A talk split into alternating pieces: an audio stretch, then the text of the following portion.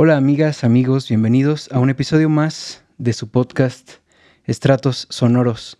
El día de hoy tengo el gusto de platicar con una gran amiga, pianista, compañera de la facultad, Fernanda García Solar. ¿Cómo estás?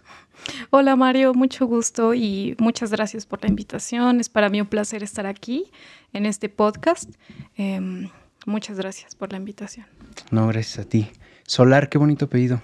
Casi no lo, no lo había escuchado. Antes. No, fíjate que no, realmente es muy poco conocido y he de decir que no conozco a, a otras personas que no sean mi familia que se apelliden Solar. ¿eh? Eso es bastante curioso. Está lindo. Bueno, vamos a estar platicando contigo sobre pues tus inicios, sobre la música, sobre cómo ves la música y quisiera irme hacia el, el inicio, ¿no? ¿Cómo fue que te gustó la música? ¿Cómo entraste? ¿Tus papás son músicos? Eh, ¿Qué pasó ahí? Mira, cuando platico con las personas y les cuento acerca de mi historia, es. todos tenemos una historia, pero a veces siento que fue, fue bastante poco convencional. Y es que mmm, no lo tenía planeado en realidad. Eh, yo de pequeña, eh, mis papás me metieron a talleres de, de, piano, de hecho, pero era en una academia, aquí en realidad cerca de mi casa, eh, donde enseñaban sobre todo empíricamente, líricamente a los alumnos, no nos enseñaban a leer partituras ni nada por el estilo, no solfeo, sino era curioso, más que nada por imitación. Y lo, tal cual lo que me enseñaban ellos era, el maestro, yo recuerdo era, mmm, fue claro poco a poco, pero era toca este fragmento y entonces luego yo lo escuchaba, lo veía y lo repetía. ¿Eso como a qué edad? Yo empecé a los seis años. Ok. Eh, en realidad estuve seis años, cinco me parece, en, en, en, esa academia, pero era más como un juego.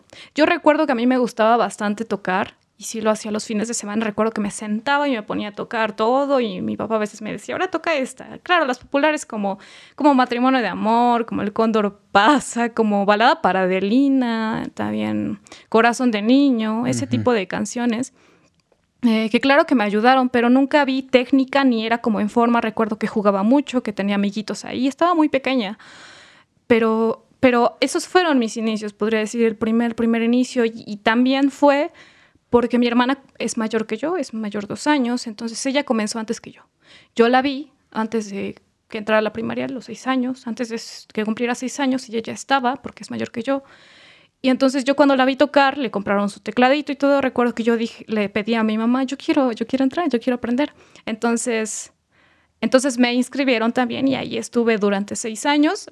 Eh, surgieron después mmm, ciertas situaciones que un poco, un poco delicadas surgieron ahí en, en la academia, entonces decidí dejarlo.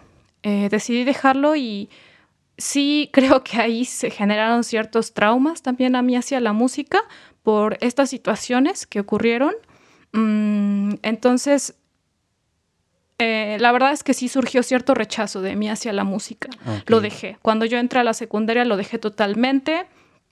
Eh, y, ahí quedó, por decirlo así, pero bueno, ya había desarrollado cierta destreza, cierta habilidad en los dedos y bueno, de repente sí me ponía a tocar, pero no seguí en forma como creo que sí pude haber seguido, a lo mejor si no hubiesen sucedido estos, estas situaciones, pero bueno, eh, así fue el inicio, posteriormente, eh, cuando estaba en la prepa,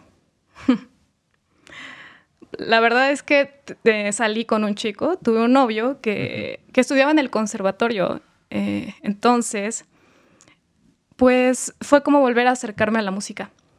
Eh, yo veía lo que él tocaba, veía que existía todo un mundo, que había muchísima teoría, mmm, muchas cosas que yo no conocía. Entonces yo pensé, oye, yo conozco nada. Quiero, quiero, quiero conocer, quiero saber, no solamente tocar sin, sin, saber realmente. Entonces ahí me comencé a acercar, recuerdo que también el que busca encuentra y atrae siempre. Entonces recuerdo que en mi prepa estaba pegado un, un cartel de, de, una academia de música eh, donde ofrecían un taller de apreciación musical, yo decidí ir eh, y ahí fue cuando me enamoré, ¿no? Conocí, ahí ellos me enseñaron la historia de la música, realmente solfeo, eh, ese tipo de cosas. Y fue cuando yo dije, yo, yo quiero ser músico porque me gusta mucho. No sabía, no sabía que, que de esto se trataba la música. Entonces, tal cual ahí sí fue para mí donde me enamoré de la música, cuando conocí realmente en lo que consistía. Ya, súper. Ahí, bueno, tus papás no eran, no son músicos, ¿verdad? No, no son músicos. ¿Las inculcaron de inicio a estudiar música o, o fue decisión de ustedes decir, no, yo quiero estudiar, yo quiero el piano, yo quiero... O sí mm. fue un poquito de ayuda de, a ver, hijo, ven, vamos a, vamos a estudiar piano, porque a mí me gusta el piano y pues estaría bien que tú tocaras el piano. Sí, fíjate que, como creo que suele suceder en algunas ocasiones, mi mamá quería tocar el piano cuando era pequeña o adolescente, pero por las circunstancias de en ese entonces no pudo. Entonces, cuando, cuando tuvo a sus hijas, a nosotras, ella tuvo la iniciativa de llevar a mi hermana mayor a las clases, tal cual. Y ya de ahí yo vi, yo vi que ella estaba tocando y dije, yo quiero, ¿no? Entonces, de ahí nace. Súper. De aquí me dices que vas a una academia y te enamoras de la música. Y luego, ¿qué hay en ese inter a que ya te animas a entrar a la licenciatura? ¿Empiezas desde el principio en la UAP o, cómo, cómo, pasó ahí? No, aquí va lo extraño también de mi historia. Y es que, ah, mira, te cuento que cuando yo, yo veo que me enamora la música y que me gusta, entonces ya estaba en tercero de prepa. Entonces dije, ¿qué hago? ¿Por qué?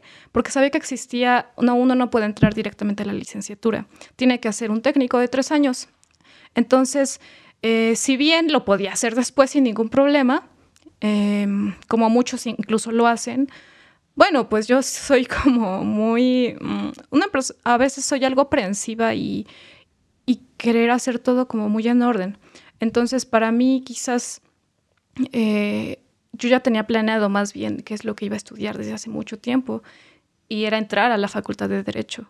Ah, eh, eso, eh, también eso deriva porque mi papá es abogado, entonces desde pequeña, desde que yo era pequeña, más bien desde que tengo memoria, yo recuerdo que lo acompañaba a los juzgados, siempre. Entonces íbamos y yo siempre le dije desde pequeña, yo voy a ser abogada.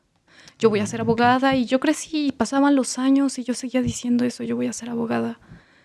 Yo cuando entré a la prepa, mi terminal fue de ciencias sociales, derecho, siempre derecho, pero ahí fue cuando se me cayó mi mundo planeado, cuando conocí la música. Dije, ¿qué voy a hacer? Realmente entré en un conflicto interno porque, mm, vaya, que ya toda mi familia sabía que yo iba a ser la abogada de la familia, Y, y, mi papá ya, ya también sabía eso.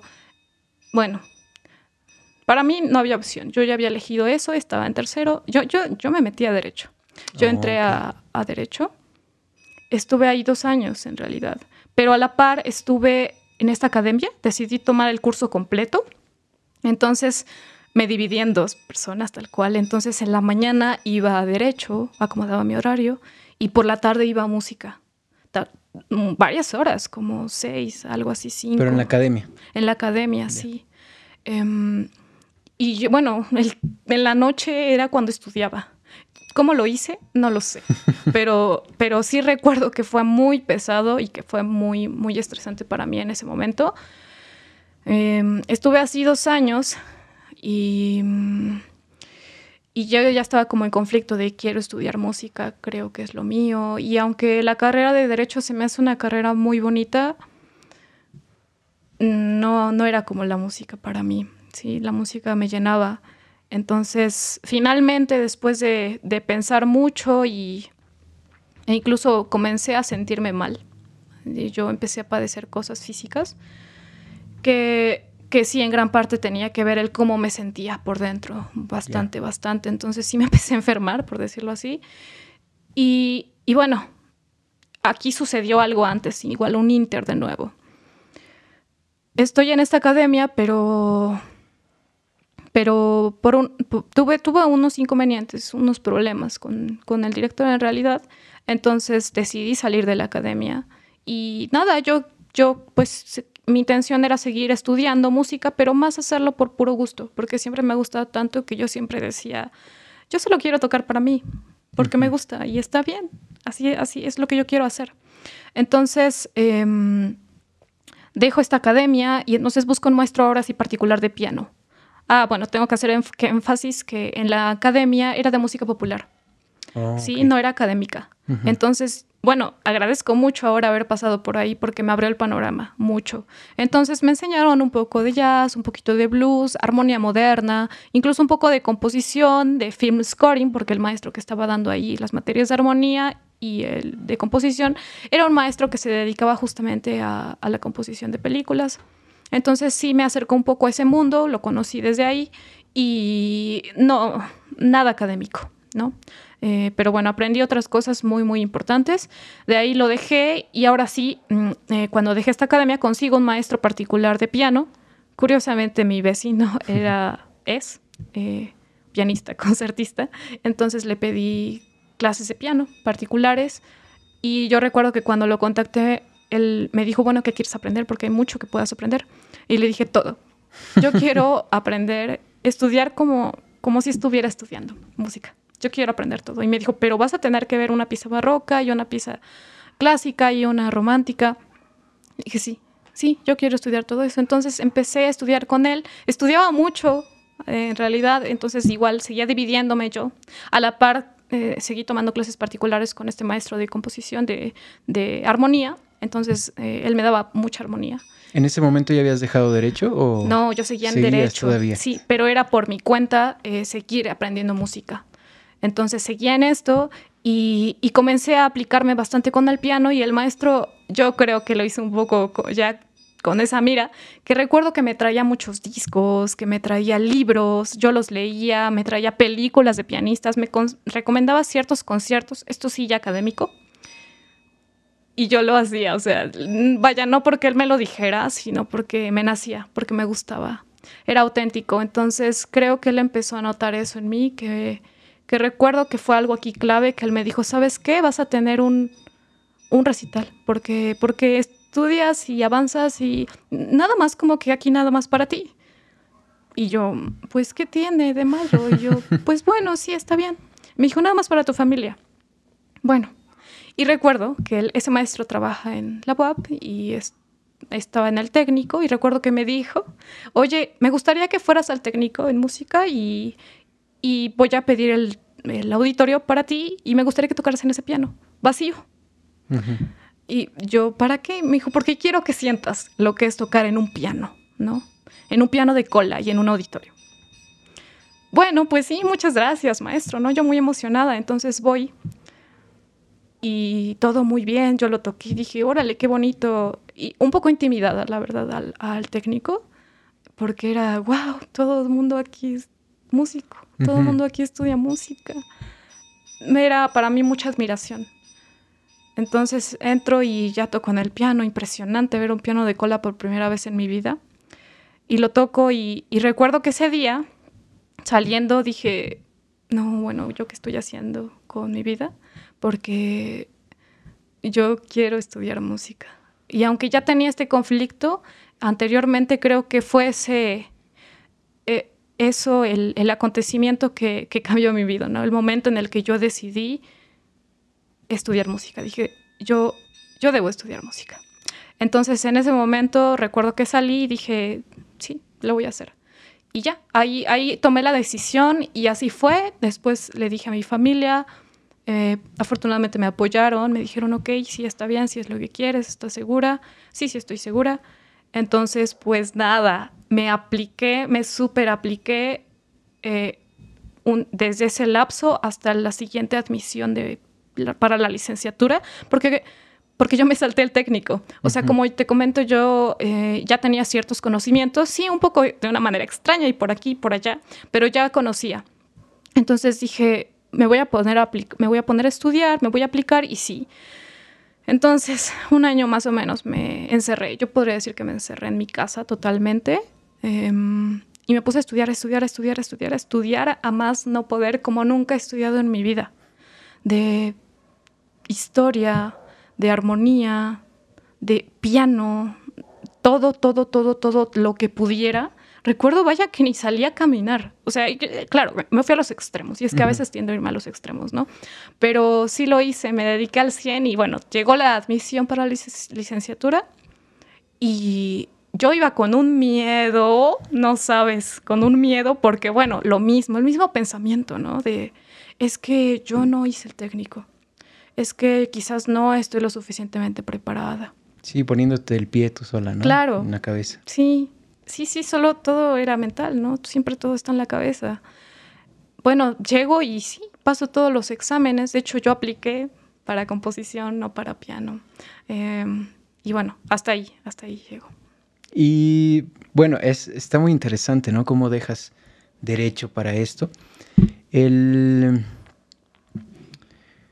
Cuando, cuando tú decides ya entrar a la licenciatura, bueno, me dices que te saltas el técnico, que igual a mí me pasó porque también yo llego acá a Puebla justamente para la licenciatura, pero me doy cuenta que acá en Puebla el, técnico es como, como otra cosa diferente a lo que era el propedéutico allá en Morelia.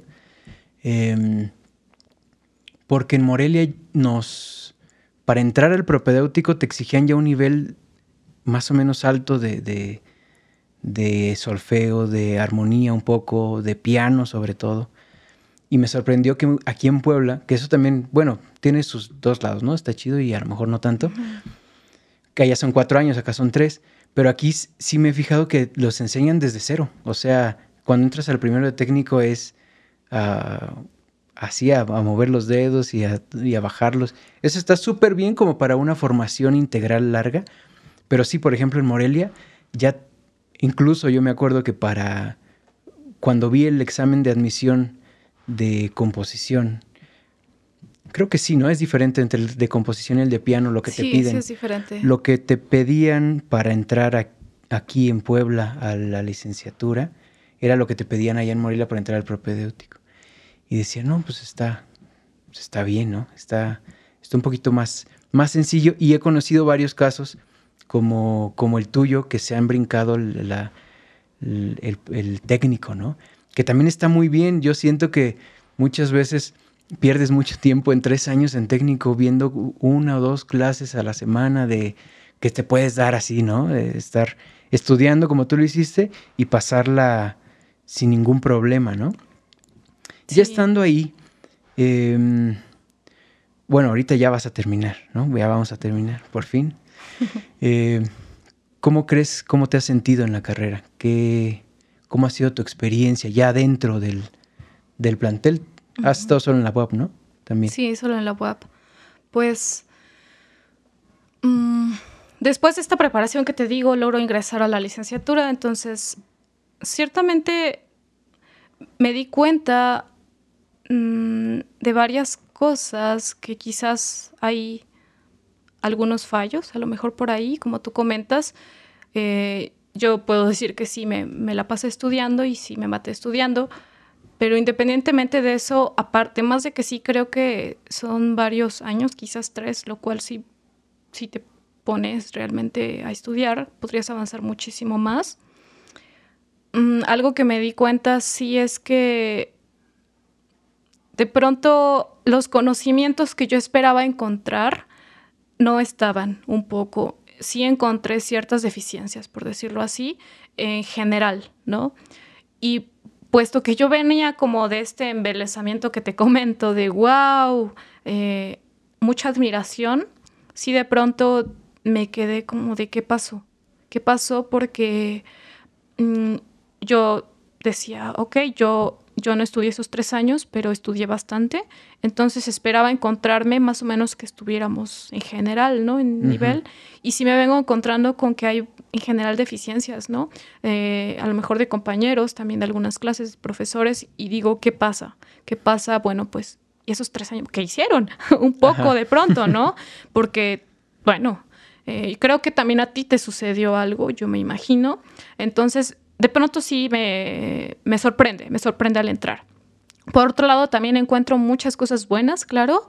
Me, conozco a mucha gente que me ayuda que me, en este mundo. Y bueno, pues conocí a mi maestro de piano, el cual es actualmente. Él me impulsó mucho y como te comento, yo inicialmente ingreso a la licenciatura en composición mm, porque siempre me ha, me ha gustado componer, me interesa. Yo, yo ingreso a esta licenciatura, pero mm, sucede que en mi primer examen de piano, la academia de piano y mi maestro ya me había comentado, oye, mmm, te vemos potencial como pianista. ¿Por qué no consideras cambiarte a piano? O te gusta mucho composición, o piénsalo, ¿no? Yo lo pienso y digo, ok, me gusta composición, pero la verdad es que en ese momento, en el primer año, la Academia de Composición, sucedieron ahí algunas cosas que no me convencieron del todo. Entonces, siempre me ha gustado mucho tocar y dije, me voy a cambiar a piano, a la terminal de piano. entonces, pues pues con el apoyo y el impulso de la academia me cambio y, bueno, actualmente yo estoy en la terminal de piano, como tú comentas, ya casi, ya estamos a punto de terminar tan rápido. ¿Cuándo te cambiaste a piano? ¿Te, respetaron como el, año en el que ibas o tuviste que regresar un semestre? O no, no me respetaron porque como se cursan cuatro semestres de piano de por sí eh, para composición, entonces yo solamente había cursado uno. Digamos que lo que hice extra fue composición, ¿no? Ya. Fíjate que a mí me pasó lo mismo, bueno, no lo mismo. Yo entré a estudiar el propedéutico como pianista y le di un montón al piano y yo siento que llegué a un buen nivel en, el propedéutico ahí en Morelia. Y justamente cuando ya sentía yo y, que ya estaba ah, en, recitales e incluso pensando en los concursos y todo ese, todo ese rollo, me doy cuenta de que me encanta la composición. Entonces yo decido cambiarme de piano a composición. Sí es un rollo porque pues mis maestros de piano me decían, no, no hagas eso. E incluso les llevaba piezas mías y me decían, ¿sabes qué? No, ponte a tocar, lo tuyo no es componer, o sea, lo que me estás trayendo está todo mal hecho, mejor dedícate al piano, ¿no? Y yo necio, no, no, no, me gusta la composición y terminé cambiándome. Y justo esto que dices a lo mejor eh, tiene, tiene mucho que ver yo cuando vengo para Puebla, que bueno, en Morelia hubo ahí unas este, situaciones como que me, me, cargué muchísimo de trabajo y tuve que darme un año sabático y después de ese año ya retomar. Y le pregunté a mi maestro, que era en Morelia, le dije, no quiero regresar ya a Michoacán porque estoy súper cansadísimo. ¿A dónde me recomiendas? Me dice, a Puebla. Ahí está un maestro, se llama Gonzalo Macías. Saludo. Eh, ve allá y búscalo, muy amigo mío. Y yo, va, Llego a un, examen, paso bien, llego y me dicen, se tomó un año sabático, Gonzalo Macías. Y yo no puede ser. Y sí, el primer año fue como de, ¿qué estoy haciendo aquí? Eh, porque sí, yo la verdad es que sí sentí un poco ese choque de nivel, de que de verdad en Morelia el, nivel de exigencia es muy alto. Eh, no, no, no por decir nada de aquí, pero aquí es un poco más light. Y allá es siempre, siempre detrás de ti, siempre tienes que estar trabajando y poco, poco tiempo tienes libre. Em, pero yo encontré que con esa, este, con esa intensidad menor tenía más tiempo para componer. Entonces yo dije, qué genial que realmente para terminar las tareas de la semana solamente necesito un día a la semana y todo lo demás lo puedo dedicar a escribir lo mío.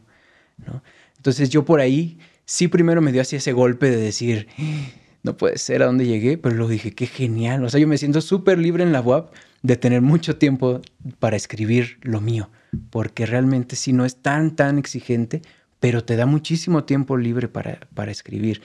Y pues de repente yo veo que muchos compositores de la UAP ganan y ganan cosas. Yo siento que mucho es por eso, porque sí hay muchísima libertad de tiempo. Eh, ya me contaste esto de que te, clavaste. Me gustaría saber cómo es tu rutina de estudio. Eh, ¿Eres muy metódica? Eh, ¿Pones horarios? ¿O simplemente cuando te dan ganas de tocar, tocas? ¿Cómo sí, Sí, claro. Pues, ah, bueno, antes de eso me gustaría comentar algo que me parece muy curioso y es que yo llegué a la licenciatura en composición por la misma razón que tú. Y es que yo iba, yo ya había investigado entonces también me dijeron Gonzalo Macías. Sí, es que sí. Entonces, yo la verdad es que ya había conocido a Gonzalo Macías desde hace un año antes. Tenía algunos amigos compositores que tenían relación con él, era su, ex maestro, entonces me llevaron con él. Me lo presentaron y dije, ok, estoy listo para entrar a la licenciatura y todo. Eh, pero lo mismo que tú, llego y se tomó un año sabático. ¿Qué? Y yo dije, ¿qué? Bueno, yo, yo la verdad pensé, qué mala suerte tengo. ¿Cómo es posible que, que justo cuando yo decido entrar se toma ese año sabático? Pero entonces todo me cambia y entonces los de la academia de piano me dicen justamente esto. Entonces, bueno, creo que todo pasa por algo, ¿no? Pero bueno, es curioso porque nos pasó lo mismo, pero un poco al revés. Sí, sí me acuerdo que incluso tú en los primeros años me regalaste, ¿no? En un libro de, Macías, que no, no, lo había leído. Y creo que todavía no regresaba o apenas acaba de regresar. Y que después estudié muchísimo a fondo ese libro que está genial. Pero sí, pues el maestro es este pues sí, uno de los grandes mentores de composición en toda la web, ¿no? Sí. Y bueno, regresando a mi rutina de estudio, sí soy algo metódica, pero también al mismo tiempo mm, trato de ser un poco flexible. Soy ambas. Es decir, mi rutina de estudio, ¿cómo es? Em, generalmente trato de trabajar técnica y repertorio. También dedico un tiempo a la improvisación. Y generalmente dedico, va a parecer poco y a lo mejor muchos se van a asustar, pero la verdad es que le dedico como de 10 a 15 máximo, máximo, pero casi no, 20 minutos de técnica nada más, o 15, 10 en cada sección. Es que yo lo hago como por secciones, como por periodos. Es decir, 10 a 15 minutos de técnica y luego 40 más o menos, puede variar, de el repertorio, de una pieza, la elijo. De ahí acaba ese ciclo y de ahí otra vez. De 10 a 15 minutos de técnica y otra vez va repertorio. Yo elijo, ¿no? De muchas veces eh, también lo que hago, o sea, eso es como una forma o también a veces eh, me gusta técnica 10 a 15 minutos, repertorio y también de 10 a 15 minutos un poco de improvisación. Y va por ciclos también. Em, Ahora lo que he hecho eh, en estos momentos es más de 10 a 15 minutos técnica, repertorio 40 minutos aproximadamente y en general de todas las rondas aproximadamente media o una hora de improvisación practicar.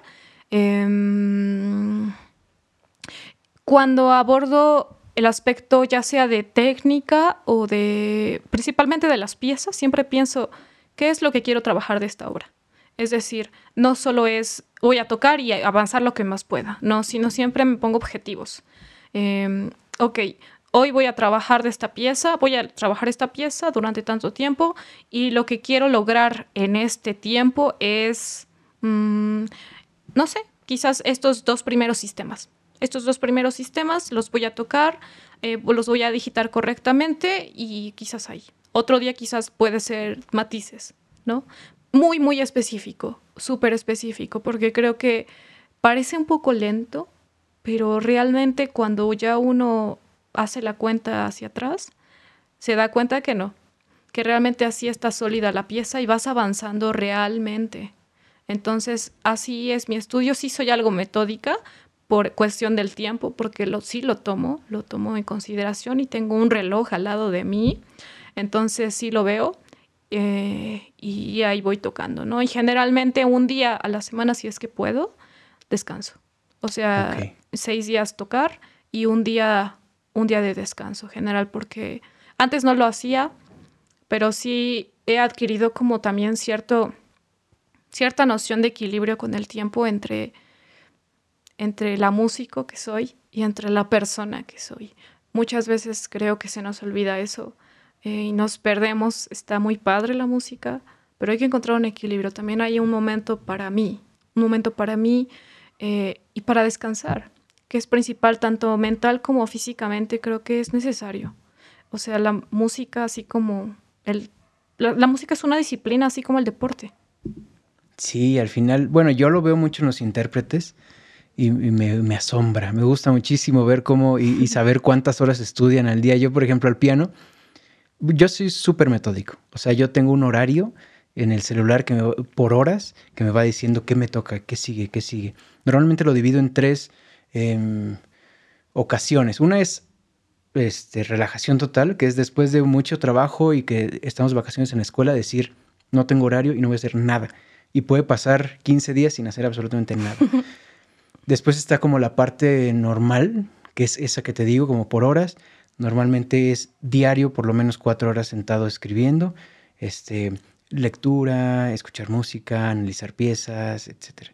Y otra tercera que es así, la que digo así como alto rendimiento, que si es, por ejemplo, cuando tengo tres proyectos y tengo que entregar, terminar una obra, editar partichelas para la orquesta y otra cosa, ¿no? Entonces es cuatro horas en la mañana, cuatro horas en la tarde cuatro horas en la noche. Pero eso ya no, lo aguanto más de, más de dos semanas. Después de dos semanas ya termino fundidísimo. Pero me encanta ver en los, en los intérpretes cómo trabajan como deportistas, de verdad. Se ve que le exigen a su cuerpo demasiado. Yo me pongo y pues me pongo a imaginar y me pongo a escribir y me pongo a pensar, pero yo lo veo en, en los cantantes, en los pianistas, en todos los instrumentistas y me parece mágico cómo, cómo de verdad se desgastan físicamente estudiando, ¿no? Sí, claro, y también es muy importante mencionar que eh, es súper, súper, súper eh, relevante el calentamiento y el estiramiento. Eso siempre lo hago, siempre. Eh, más o menos 5 a 10 minutos, varía. Depende si igual si hace frío, si no hace frío, porque me cuesta más trabajo, por ejemplo, calentarme cuando hace mucho frío. Entonces varía ese tiempo, pero siempre es de ley calentamiento antes. Calentamiento. Yo, por ejemplo, ah, bueno, y el estiramiento al final siempre, siempre, siempre, siempre. Algo que, que también eh, yo suelo hacer es siempre tomar descanso entre cada ronda. Como te digo que lo, lo, hago yo por rondas. Cuando termino una ronda me doy más o menos de 10 a 15 minutos de descanso y entonces va otra vez la ronda. Claro que si tengo otras actividades o cosas por el estilo, bueno, ahí la termino y estiro y ahí acaba y lo vuelvo a retomar. Pero sí siempre descanso, súper importante, nunca sentarse y tocar y las ocho horas, ¿no? Generalmente yo estudio eh, seis horas, pero varía realmente dependiendo de cómo, de mis horarios, de mis clases, de mis actividades extras que tengo. Entonces trato a veces dos horas quizás en la mañana o tres o incluso me echado de corrido todo, dependiendo. Eh, y realmente este horario oscila entre de cuatro a seis, porque siempre, mm, siempre tenemos otras actividades y a veces nuestra meta a lo mejor es estudiar este tiempo, pero, pero a veces no da el día o supongo que te ha pasado o a veces la verdad es que uno ya no puede, uno está cansado eh, y, sí terminas a veces agotado, ¿no? Claro que con una satisfacción de haber, cumplido con esos horarios, pero es cansado y sí hay que, hay que, hay que tener conciencia y mucho, mucho cuidado corporal, eh, los intérpretes sobre todo, porque luego pueden venir lesiones.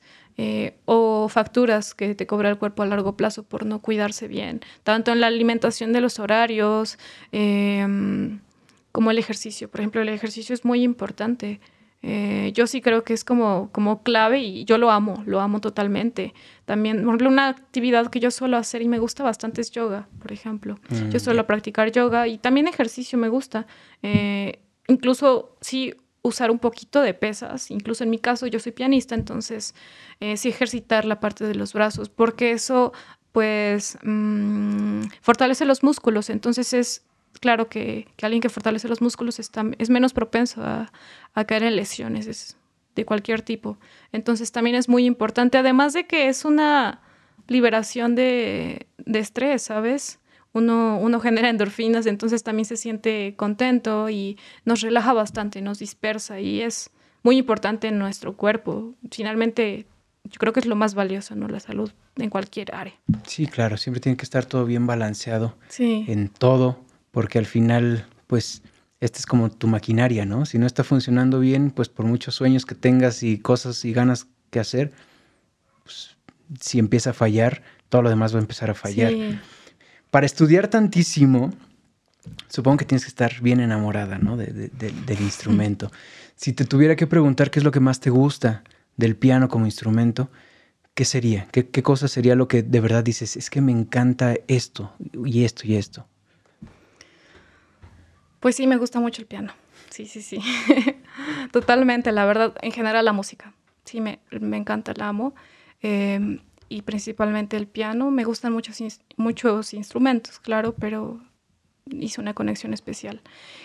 Bueno, pues mm, su sonoridad me gusta mucho. Por ejemplo, hay muchas cosas que me gustan, no solo una. Su sonoridad es una, su color, su timbre. Cada instrumento tiene su timbre y es único.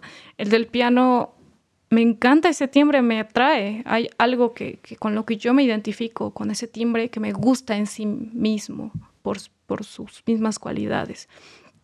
Además, otra cosa que me gusta, yo creo que ha de ser para cualquier pianista, es que no necesito que alguien me acompañe para yo poder tocar obras. Eso es algo genialísimo. Es increíble. Yo puedo tocar en solista o también puedo acompañar. Es decir, me gusta esa riqueza que tiene el instrumento. Finalmente es el único instrumento, el piano, que puede imitar una orquesta. Entonces, puedo, acompañar a cantantes, puedo acompañar a mí misma mientras toco la mano derecha y aquí el acompañamiento en la izquierda. Eh, puedo explorar con muchos estilos, porque el piano es también un instrumento muy versátil en cuanto a estilos, desde popular, desde jazz, ragtime, hasta clásico. Eh, hasta música contemporánea, realmente todo, creo que no, no hay ningún género para el piano. Em, me gusta esa riqueza en general de ese instrumento y pues sí, creo que eso en sí es lo que, lo que me fascina. Sí, es bien importante. Yo también como compositor creo, bueno, conozco compañeros compositores que no son pianistas, pero que de todos modos tienes que acercarte al piano porque pues si quieres escribir lo que sea, sobre todo para cuestión de ensambles, un cuarteto de cuerdas, una orquesta, todo está aquí en, las manos. Incluso en el, en el mismo movimiento que, que, tan pianístico se generan esas líneas que también funcionan en muchos otros instrumentos. Es, es muy noble para mí el piano, que sí, como, como te digo, ya ahorita no estoy eh, de lleno como, como, como, pianista, pero de todos modos... Que, que, no se compara nada con lo tuyo, ¿no? Pero dedico más o menos una hora al día a estudiar el piano a revisar obras, a, que no se me olvide cómo bajar los dedos en las teclas. sí, claro. Pero sí, es bien, bien importantísimo tener el piano. Y bueno, un pianista ya. Además de que yo sé que tú eres de, de, las, voy a decirlo, de las mejores pianistas que hay ahí en, en, en la facultad, de, de, nuestra generación, sin demeritar a nadie más, pero pero sí, me, me, gusta mucho el, el, trabajo que has hecho con el piano y que también hemos compartido este, obras, ¿no? Justamente esto me gustaría tocar porque tú también eres compositora y te ha gustado mucho y he visto que te has dedicado al, a la música para el cine. Cuéntame de dónde sale eso. Supongo que de tu maestro de esa academia, pero ¿cómo fue que, que te decidiste a, a escribir y, y que encontraste esa consolidación con el cine? Sí, pues es algo, es algo curioso. Fíjate que no, no nace de ahí con ese maestro, ¿Ah, no? no? Pero pareciera como si la vida ya me estuviera dando como algo, una idea de algo que iba a llegar después. Y es que no, realmente esta, esta inclinación hacia el cine y la música nace que en 2016, sí, este maestro, sí, sí, ese maestro, el de composición que se llama Roberto Cepeda, él me, me, hace una invitación hacia un curso que se iba a dar. A él también lo invitaron. Iba a venir un maestro de la UNAM que se dedicaba a esto, José María Serral de Ruiz. Eh, él es un, pianista excelso y también compositor para cine, que bueno, se hizo por primera vez la edición del Festival Internacional de Cine Silente México. Fue en 2016 su primera edición y sacaron ese taller y trajeron a, a José María. Entonces, me invita mi maestro en ese entonces a este taller, voy, asistimos los dos. De hecho, él después lo dejó, yo continué, fueron solamente unos días, fue intensivo. ahí tuve mi primer acercamiento, tal cual fue improvisar. Era, te ponían una, en la pantalla, te ponían una película muda, un corto, y entonces te decía, te decía José María, ¿qué se te ocurre? tiene que ir acorde con la imagen, musicalmente hablando, toca.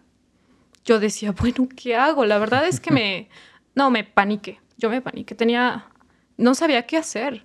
Y es que teniendo, vaya, para ese entonces ni siquiera había entrado a la licenciatura, pero tampoco tenía esta libertad de expresión y había conocido este mundo de la improvisación del todo. Realmente sí fue bastante complicado y lo primero que uno siente como músico académico o he notado al acercarse por primera vez a la improvisación es no sé qué hacer. Se espantan mucho, se espantan mucho. Me sucedió a mí también. Entonces, pues nada, recuerdo que estábamos un baterista, una cantante, eh, dos bajistas, creo que también dos guitarristas.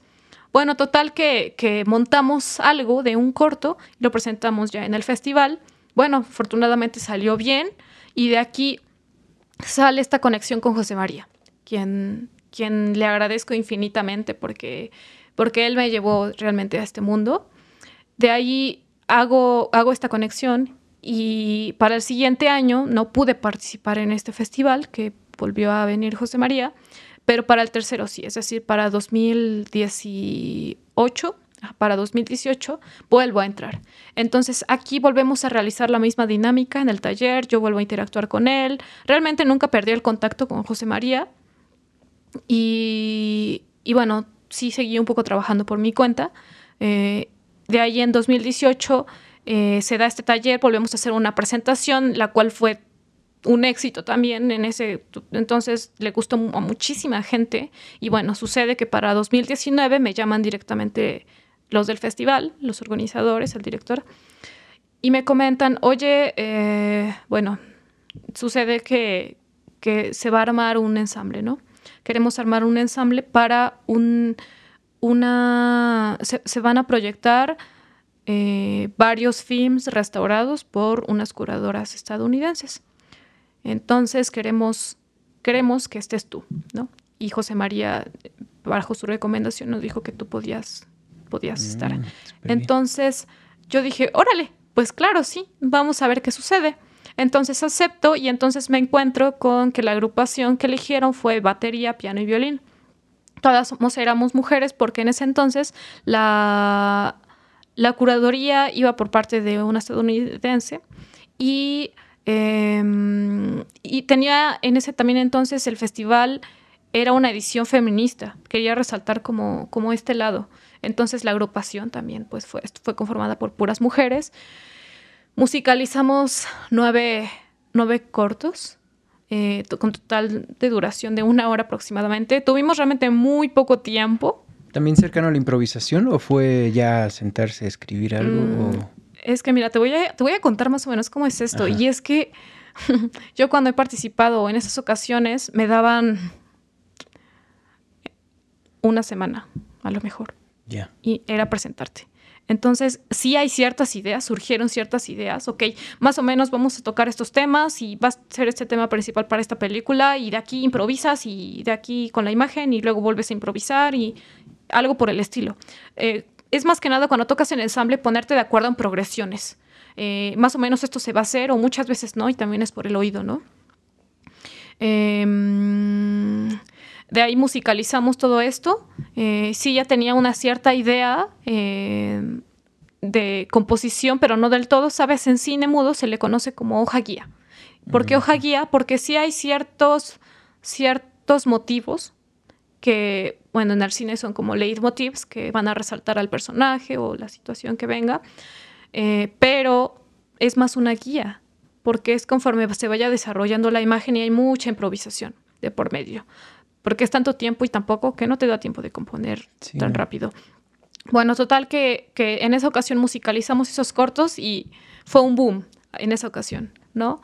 Eh, fue, a la gente le, le, gustó muchísimo, fue comedia lo que musicalizamos y, y, bueno, nada, de ahí, de ahí que decidimos, bueno, de ahí nació el, el ensamble en el que ahora me encuentro, que es el ensamble Sonus Lux Cinema eh, con base en, esa experiencia y bueno, de ahí surgieron igual como otros proyectos que, creo que ahorita platicaremos. Súper. En, cuestión de la composición, ¿tú cómo te sientes? ¿Has presentado obras tuyas como tal? Yo de repente me siento, eh, no sé si te pasa lo mismo, pero cuando salgo como pianista o como acompañante, a lo mejor son ideas mías, pero siento que la gente dice, ¿por qué si él es compositor? O sea, que deje a los pianistas hacerlo de los pianistas.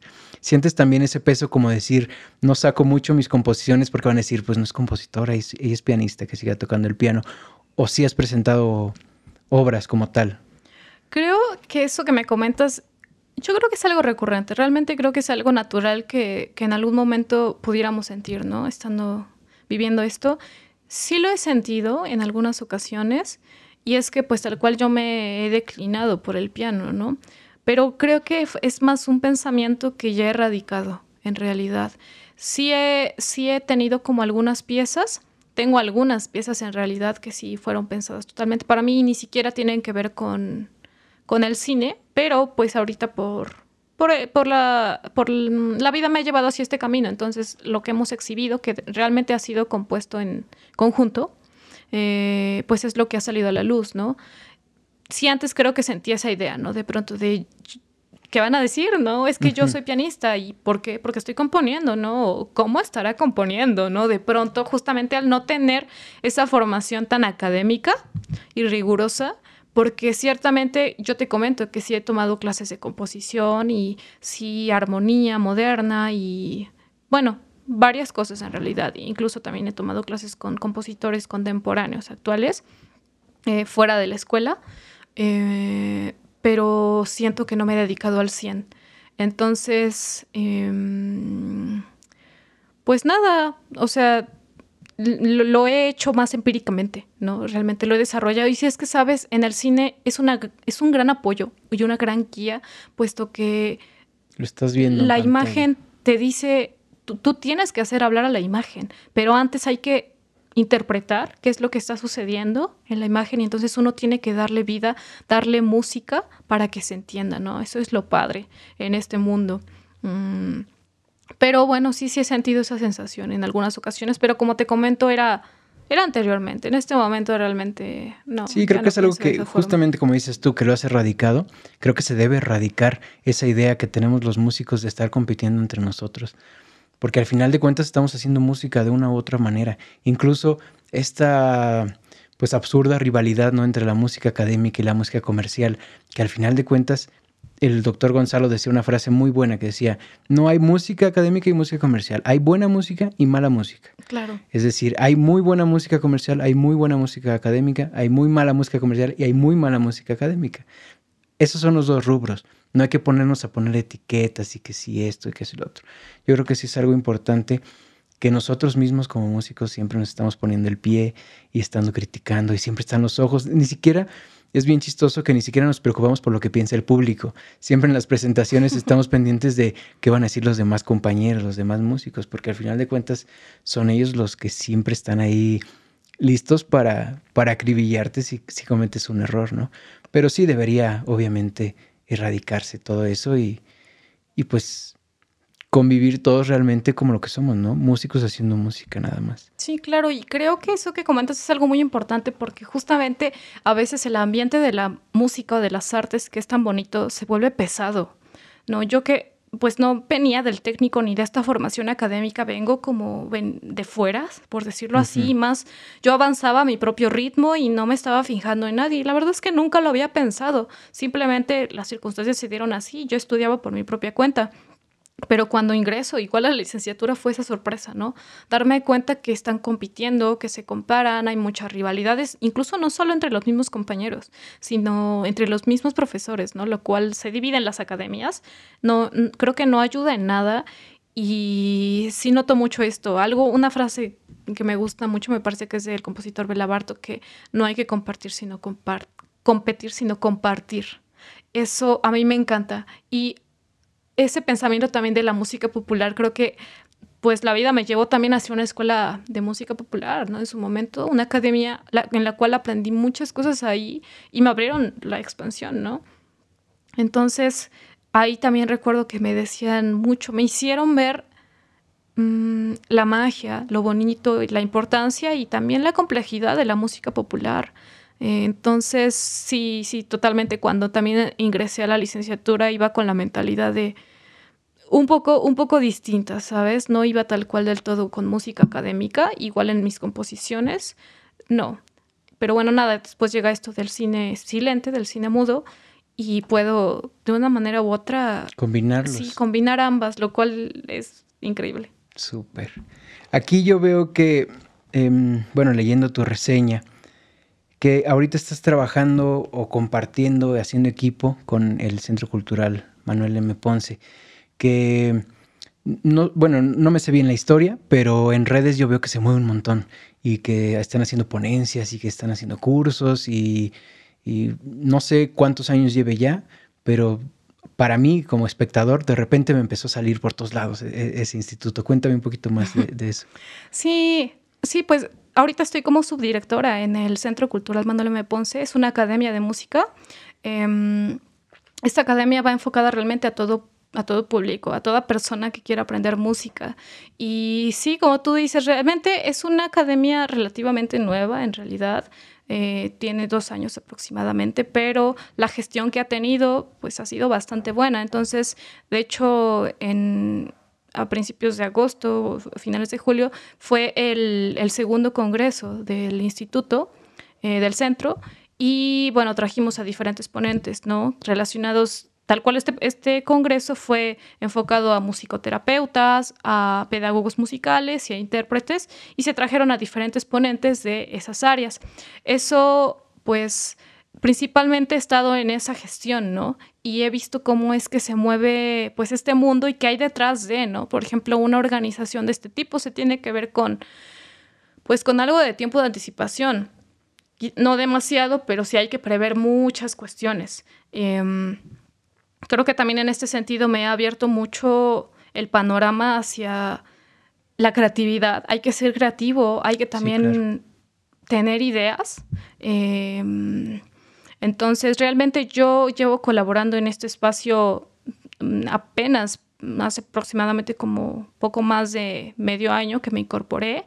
Entonces, lo que, en lo que yo he estado es en, gestionando algunos cursos, he estado como en la parte de, la logística, por ejemplo, del Congreso, contactando a personas. Eh, también he estado impartiendo algunas clases dentro del mismo centro y bueno, pues nada, ¿no? Como que la mira es ir creciendo, ir creciendo poco a poco, pero bueno, creo que vamos por buen camino. Sí, me gusta muchísimo el enfoque. Te digo, bueno, normalmente, eh, pues en Puebla hay muchísimas academias, cosa que en Michoacán no hay, pero en la ciudad de Puebla muchísimas, muchísimas academias.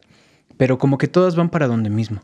Todas están, eh, pues sí, necesitamos alumnitos, necesitamos que paguen su mensualidad y los ponemos a tocar, ¿no? Y muchas veces por el, por el simple hecho de que sigan avanzando los niños, pues no se hace tan integral la educación, al menos yo, yo, no lo he visto así.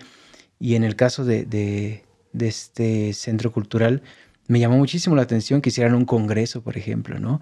Que tuvieran eh, como esa amplitud de ir un paso más allá de cualquier otro tipo de, pues, ¿cómo lo podríamos llamar? Como de institución privada dedicada a la música. Y pues sí, la verdad me, llamó muchísimo la atención y qué padre que estés tú ahí colaborando con más compañeros de la escuela también, ¿no? Sí, claro. De hecho, la directora es, es Sujei Kajika y me gusta mucho el enfoque de, ella. En realidad, yo la admiro bastante. Eh, y justamente esta idea del Congreso, porque también algo curioso es que fue totalmente gratuito, ¿no? En ese sentido. Y la verdad es que las ponencias eran de bastante calidad, los ponentes ya de bastante trayectoria. Eh, y algo de lo que hemos charlado ambas es el enfoque de ese Congreso tiene la finalidad de proporcionar conocimientos a cualquier persona interesada o músico en preparación eh, en adquirir nuevos conocimientos, en, adquirir una formación sólida eh, de calidad y que esté a su alcance, que sea gratuita para quien le interese tomarlo, que esté a su alcance quizás eh, sí creo que las ponencias son a veces tan valiosas que en una hora, hora y media te transmiten conocimientos que, wow, alguien que sabe diría, muchas gracias por transmitírmelo, ¿no? Eh, porque quizás no lo aprendí en otro lugar. Entonces, esa es la finalidad, ¿sabes? Compartir el conocimiento eh, a las personas que quieran acceder a él, que estén interesadas y que sobre todo sea de calidad y no tengan que, no tengan que pagar para poder acceder a él. Eh, ese es, por ejemplo, uno de los propósitos. Muy bien, excelente. Pues ya casi para cerrar, ya casi, me gustaría regresar un poquito al piano. Y hay una pregunta que, me gustaría hacerte, que, me surgió. ¿Hay alguna obra para piano que te guste muchísimo, que, digas, esta fue la obra o, es la obra que más me encanta? Ya sé que hayas tocado o que hayas escuchado. Te cuento porque a mí, justamente que te, que te dije que decidí irme a composición, fue el día en el que escuché La Vals de Ravel. No la había escuchado. Yo, bueno, en, mi formación yo empecé ya más grande. Obviamente empecé con la música pequeño, pero mm, nada formal. Ya fue hasta como los 15 años que de verdad me puse a, estudiar de de veras. Eh, Y fue cuando escuché la vals por primera vez que dije, no puede ser posible de que alguien pueda escribir esto. O sea, me explotó la cabeza. ¿Hubo alguna obra que te haya pasado así lo mismo, como una revelación musical? Sí, en realidad hay dos. Va. Yo diría que hay dos. Una es, es totalmente académica y es la balada número 4 en, en Fa menor de Chopin, de Frédéric Chopin. Eh, y es que esta también tiene un significado emocional conmigo, ¿sí? Por las circunstancias en las que me encontraba en ese momento. Yo recuerdo que me gustan ver los concursos de piano, entonces en ese entonces estaba, eh, no recuerdo con exactitud qué edición, pero de este concurso súper famoso de, en Varsovia de Chopin. Es muy famoso en Polonia. Entonces, yo recuerdo que estaba en mis clases de derecho, estaba ahí, en, hasta me acuerdo de la materia, estaba en derecho laboral, derecho laboral. Recuerdo que estaba sentada, eh, pero estábamos como que todo todos platicando, el maestro había salido un momento y todo. La verdad, eh, yo recuerdo que, que, agarré el celular, comencé a, a checar qué había y me encontré con la transmisión. Entonces la comencé a ver y dije, oh, qué interesante. Total que me llamó la atención este concurso, este, vi una parte en clase, pero obviamente no podía porque cuando regresó el maestro pues ya tuve que poner de nuevo atención y dejé el celular a un lado, por supuesto. Em, y entonces cuando llego a mi casa me pongo a ver este concurso y todo, me encantaba verlo, yo admiro muchísimo, por ejemplo, a Chopin, me encanta para el piano. Y hubo una concursante, una pianista, por ejemplo, eh, más bien, por ejemplo, más bien una pianista eh, que se llama Kate Liu, que, me gustó mucho, su interpretación en general de su participación en el concurso me cautivó. Me gustó mucho, muchísimo, por ejemplo, cómo, cómo interpretó esa balada de Chopin. No la conocía, ahí la conocí y dije, wow, wow, me encanta. Empieza con unas octavas, em, la mano derecha, y yo dije, esto es increíble. Algo similar al, pensaba lo que tú, tú, tú comentas. A veces escucho música y pienso, ¿cómo es que alguien pudo escribir esto tan increíble? Te entra como en, la cabeza y decir, quiero, yo quiero hacer eso. Exactamente. Yo quiero hacer eso. Sí, claro, ¿sabes? Entonces, eso me sucedió y yo iba igual con este enfoque todavía de compositora, ¿no? Entonces yo, yo también pensaba, yo, yo quiero hacer esto, esto es increíble, o, bueno, también tocar esto, ¿no? Eh, y bueno, esa es una. Y otra, la verdad es que se relaciona igual con, nuevamente con el cine. Yo soy una admiradora ferviente de, de Ennio Morricone. Me encanta mm, su música. Y bueno, hay una película que me fascina para la cual hizo su música, em, que es la de Cinema Paradiso. Muy, muy, muy famosa. Em, dirigida por Giuseppe Tornatore, es italiana y compuesta la música por Ennio Morricone. Y de ahí el tema principal, el tema principal de, Cinema Paradiso. Yo sé que es un cliché, yo sé que mucha gente lo conoce, es súper popular, pero bueno, empieza con el piano solo. Mm. Lo mismo, la misma sensación, es mágico, es mágico, es increíble pensar lo mismo, cómo es que alguien escribió música tan hermosa, cómo es que a alguien se le ocurrió esto, cómo lo hacen. Es algo increíble que te llena el alma de una forma inexplicable. Genial. Sí, esa película me encanta también. Y justamente la estuve estudiando, bueno, la, estudiamos dentro de la clase de historia. Y pues increíble cómo Morricone, bueno, los dos Morricones, también su hijo estuvo participando en algunas piezas de, esa película, logran palpar de verdad el sentimiento visual en lo musical. Yo también estoy muy cerca del cine porque mi hermana estudia cinematografía justo ahí en la UAP. Entonces siempre pues en la casa se tienen que ver todas las películas que las dejan de tarea. Yo encantado de verla. Está increíble. Entonces, a mí siempre también me gustó el cine. No he tenido mucho, bueno, participación para sus trabajos nada más. Y sí me gustaría mucho trabajar así como en, cuestiones cinematográficas. Pero, pero sí es padrísimo ese, ese mundo del cine y cómo realmente se complementan también, ¿no? La música con lo visual de la cinematografía. Sí, claro, sí, es, creo que es algo muy, muy increíble e importante. Y algo que, que, me gustaría, por ejemplo, mencionar es, hay, hay una película que yo creo que me acercó e impulsó bastante, por ejemplo, en este mundo que yo ahorita, como sabes, estoy en el cine y la música. Probablemente la conozcas. Es dirigida igualmente por Giuseppe Tornatore. La música de Ennio Morricone es La leyenda del pianista, eh, que es de hecho basada en un libro de Alex eh, Barico, de Barico, un italiano. Es preciosa y es que el protagonista Novecento, me encanta una escena en donde está tocando como siempre cada, cada noche eh, y entonces ve a, a, los comensales y empieza a describirlos. Mira a esa mujer y mira sus joyas. Parece que, no sé, salió huyendo de tal lugar o es muy avariciosa. Y entonces empieza a tocar, a tocar algo y dice, así suena ella. Y entonces yo, me yo recuerdo que pensé, cuando yo la vi dije, wow, yo quiero hacer eso. Yo quiero, por ejemplo, ver a Mario y decir, Mario suena así. Y entonces tocarlo, así como lo hace de genial 90, en este momento. Y esto fue años antes de que me llegara lo del cine, ¿no?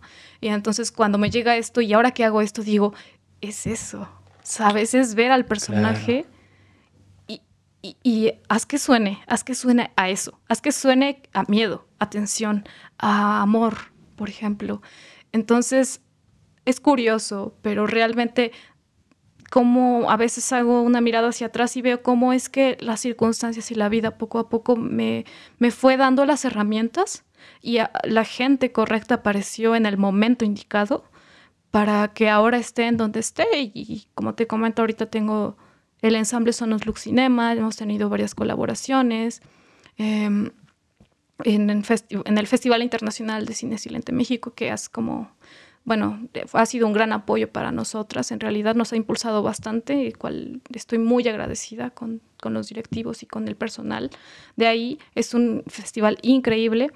Y bueno, actualmente em, compusimos música para, para un proyecto extranjero. Es nuestra primera colaboración fuera de México, eh, que es con, Estados Unidos. En realidad, Estados Unidos, Canadá, por ahí se tiene la relación eh, con el Cinemas First Nasty Women, en el cual pues tuvimos la, la oportunidad eh, de ser seleccionadas. Se van a sacar 98 Blu-rays en total.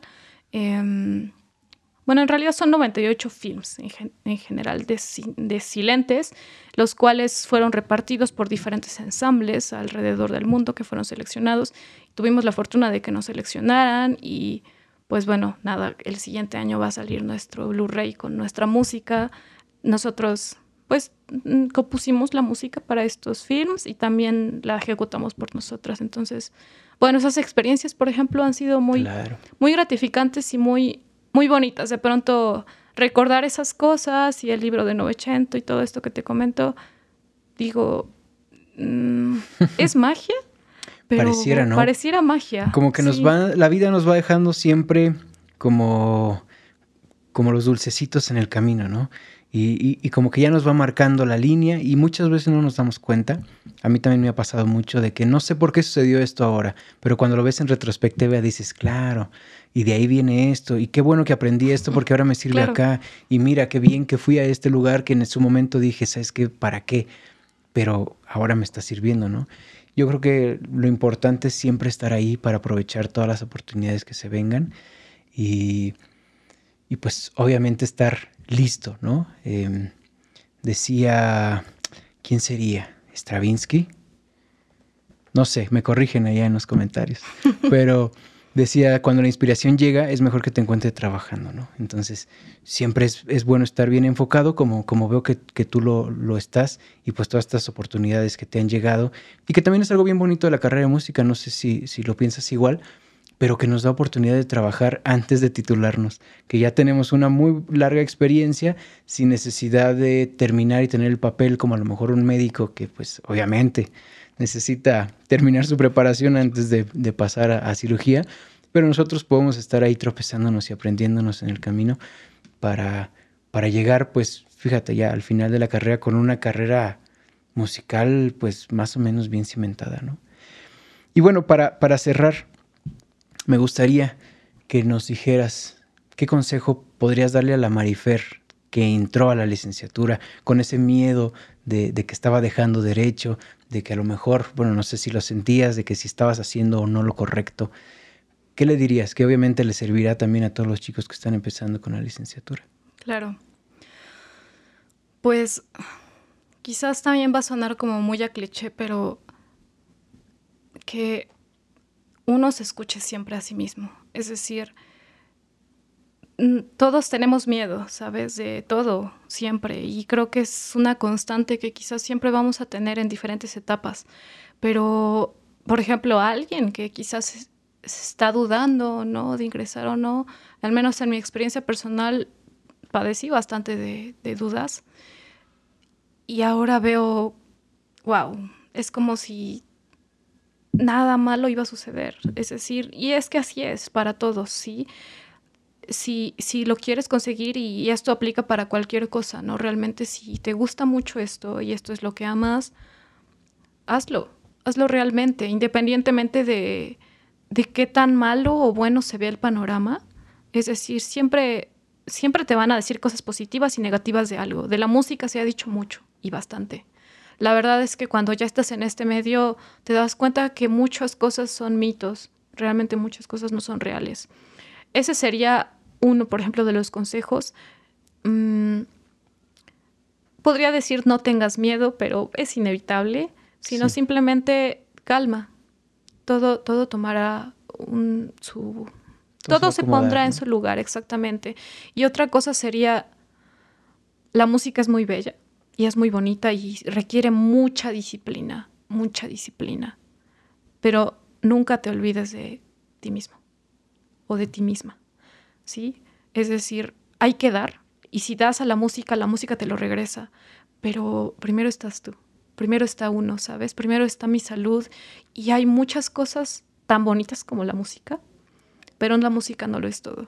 A mí me encanta y eso es algo que me ha costado mucho en realidad, quitarme, de la cabeza, pero realmente ya lo creo así. La música es muy bella y hay que darle a la música, pero no hay que olvidarnos que hay muchas cosas muy hermosas en la vida y que hay que disfrutar cada día. Hay que, hay que estar con nuestra familia, que, ahora están con, nuestros seres queridos, con nuestros amigos. Eh, hay que hacer lo que nos gusta, hay que leer un libro, hay que darnos tiempo para ver a los amigos, para ir a tomar un café con alguien, hay que darnos tiempo de salir a dar una caminata. Son cosas que quizás en ese momento a veces nos clavamos tanto que creo que nos llegamos a perder un poco y nos olvidamos. Entonces ese consejo también se lo daría. Súper bien. Pues muchísimas gracias Fernanda por aceptar estar aquí en, en este en este podcast de Estratos Sonoros. Y pues muchísimas gracias por, por abrirnos las puertas de tu casa y darnos un poco de tu, de tu tiempo, ¿no? Que también es, es, algo apretado. Muchas gracias a ti, Mario, por la invitación. Y muchas gracias a todos ustedes, los que vieron y escucharon este podcast. Ya saben, si les gustó, dejen su like o su dislike. Si no les gustó, píquenle a todos los botones, menos al de denunciar. Y Si alguien más quiere venir a este podcast, son totalmente invitados. También déjenlo en los comentarios. Comenten lo que sea, pongan un hola, lo que sea, para que les salga a sus amigos también. Y pues nos vemos la próxima. Bye. Hasta la próxima. Muchas gracias, Fer. Muchas gracias.